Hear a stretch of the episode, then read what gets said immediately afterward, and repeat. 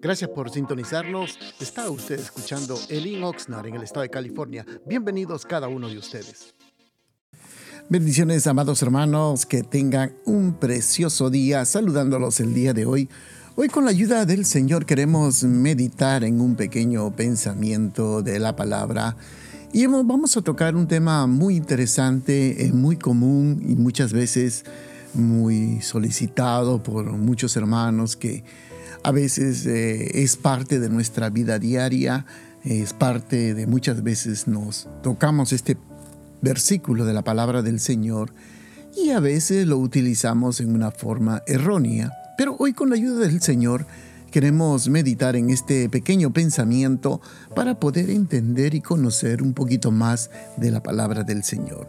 Para ello vamos a abrir la Biblia en el Evangelio de San Mateo, en el capítulo número 7, y el versículo número uno dice la palabra del Señor, no juzguéis para que no seáis juzgados.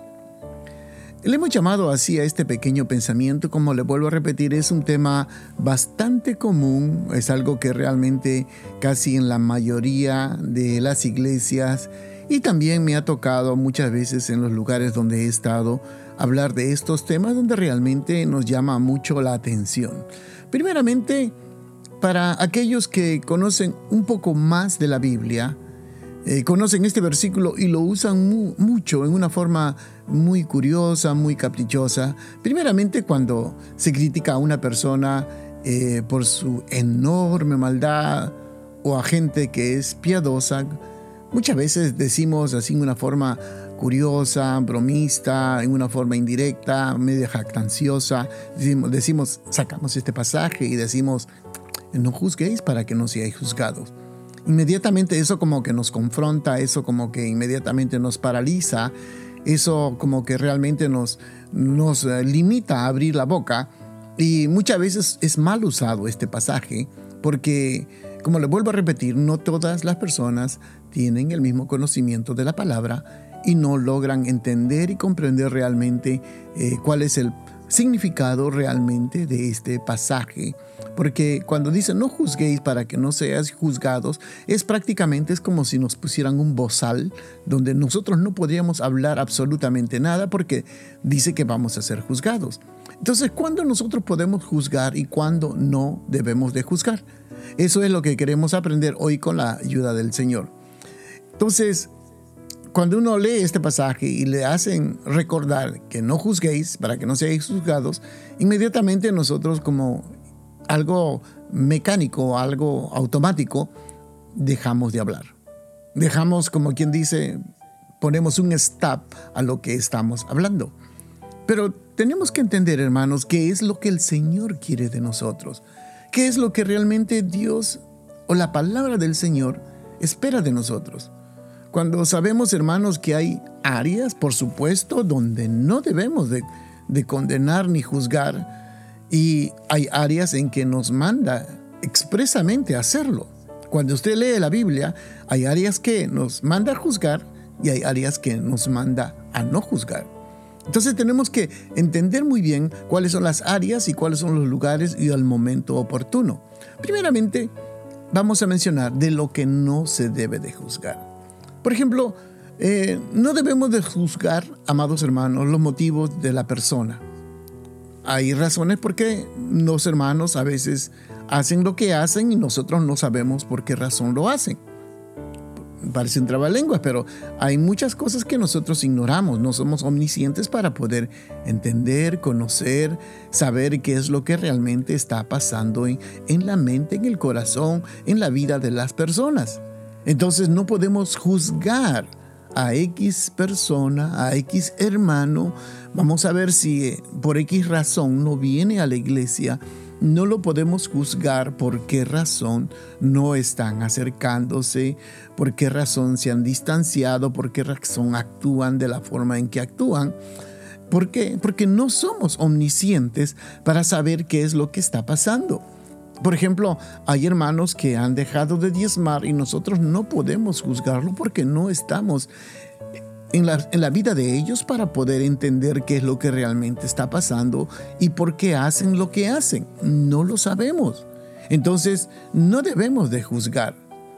No debemos juzgar también el servicio de otras personas. Usted se ha dado cuenta, hermanos, que vivimos en un país multicultural donde tenemos eh, diferentes tipos de personas, diferentes lenguajes, eh, de diferentes países. Inclusive hablando de México, tenemos de diferentes lugares de México, tanto del sur, del centro y del norte de México, que tienen diferentes estilos de comida, diferentes formas de hablar, diferentes formas de decir las cosas. Y no lo podemos juzgar. ¿Por qué razón? Porque están sirviendo al Señor como ellos deben o creen que es lo mejor. Entonces, no debemos condenar a aquellos quizás que son un poquito más meticulosos en hacer las cosas del Señor o que sean otras personas un poquito más sueltos, otros son quizás más neutrales. No podemos nosotros juzgar a ellos, no lo podemos juzgar absolutamente, no, no, no debemos de juzgar a ninguna persona. Y también, ya entrando a la otra área, es no debemos juzgar a las personas por su apariencia. No, no podemos uniformar a la iglesia porque la iglesia es multicultural y la iglesia, hermanos, tiene, todos son bienvenidos. Y la iglesia es una puerta para que todos los enfermos lleguen, todos los que estén necesitados vengan, para que todos estén con el deseo de recibir algo de Dios. No lo podemos juzgar por las apariencias.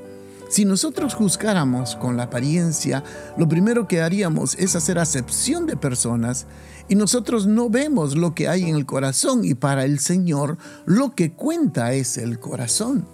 Entonces, muchas veces nosotros, a veces, como hemos crecido en, en nuestra iglesia, muchas veces somos muy severos, muy críticos con las personas que a veces vienen una hermana con pantalón y ya inmediatamente sacamos nuestro enojo, nuestro decimos una palabra, ofendemos porque lo queremos moldear a nuestra manera, a la manera que nosotros creemos, nos imaginamos y debemos de ser. Criticamos a las personas que se pintan el pelo, que usan maquillaje, eh, criticamos a si usa un pantalón jean o si usa un tenis o si usa una cosa u otra cosa o si es de esta, de esta actitud, de esta forma. Todos tenemos, lo criticamos hermanos y somos muy severos con ellos. Cuando nosotros a veces tenemos que entender que a veces esas personas tienen el corazón más puro, tienen el corazón más dispuesto, o sea, un corazón dispuestos para servir, para agradar al Señor. Porque cuando empezamos a criticar, lo que hacemos es generalmente buscar defectos de los demás, pero no vemos las virtudes de los demás. Entonces, son las áreas que nosotros tenemos que tener un gran cuidado, porque generalmente eh, yo, con todo respeto, pero lo oigo mucho en las iglesias, que empezamos a juzgar que, poca congregación, que mira cómo son los diáconos, mira que no hablan en lengua, miran que no hay profecía, miran cómo danza y miran que hacen esto, miren que hacen aquello, miren que hacen el otro. Siempre estamos juzgando. Y cuando nuestro deber el Señor no nos ha llamado a juzgar.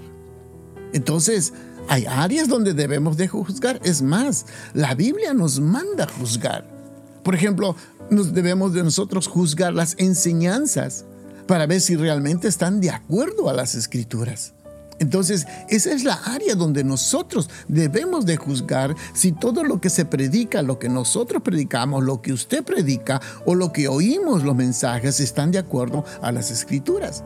Ahí es cuando debemos de juzgar si realmente está esa enseñanza apegada a las escrituras.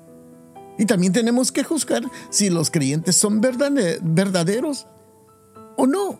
Porque la Biblia, por ejemplo, nos manda a usted y a mí, a todos los que nos oye, dice que no os unéis a yugo desigual. Ahí nos manda a juzgar. ¿Quién es el yugo desigual?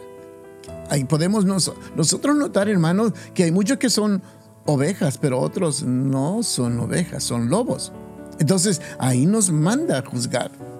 Y también eh, ya casi voy a terminar, nos manda a juzgar, por ejemplo, cuando hermanos hay discusiones entre hermanos por X razón y uno dice voy a ir a corte, lo voy a demandar y que voy a hacerme eh, respetar mis derechos.